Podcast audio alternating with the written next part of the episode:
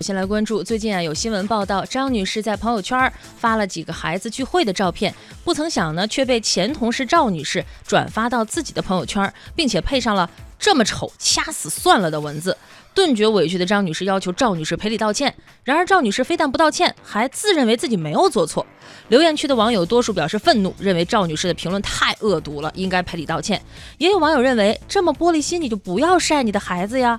还有的理性网友分析到说，朋友圈就不应该晒孩子，父母呢要有尊重孩子隐私的意识。嗯。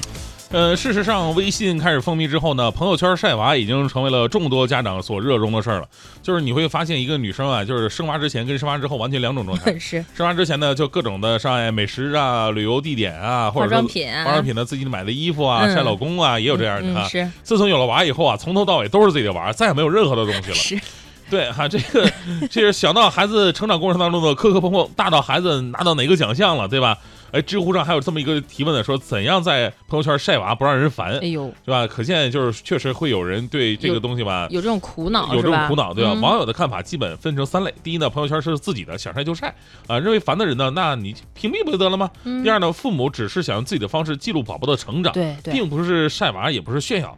第三呢，就是孩子不好看，呃呃，照片儿像素太渣，内容千篇一律，这一看这个晒娃的动态就觉得烦。你这第三条什么呀？谁的家长会觉得自己孩子是不好看啊？嗨，其实我我就事论事吧，我就觉得就是人家孩子就算哈、就算长得真丑，跟你有什么关系、啊？跟你有什么关系啊？对吧？你把这个转发到自己的朋友圈上，还加加了这么一句话，我说实话，你的朋友看到都会为你丢脸。太恶毒了。对、啊，一看你是个恶毒的人啊！以后你不会有人跟你交往的。所以呢，其实啊，把咱们把话题往大了说，就嗯朋友圈里边啊，就是我是觉得呢，如果当你就是特别愤怒或者说特别伤心的时候，嗯，不要过于的在朋友圈里边宣泄自己的情绪，对，因为没有人会看到你发一些特别可怜的东西，然后同情你，真的不会这样大的。家只是看你的是笑话的。朋友其实圈大多都不是朋友， 所以呢，如果真的你觉得很郁闷的话，你可以把真的好朋友叫出来，大家喝点酒，嗯，哪怕跟自己的父母来说一说，聊聊都是一种天比儿较宣泄的渠道。是的，对，嗯朋友圈里边不要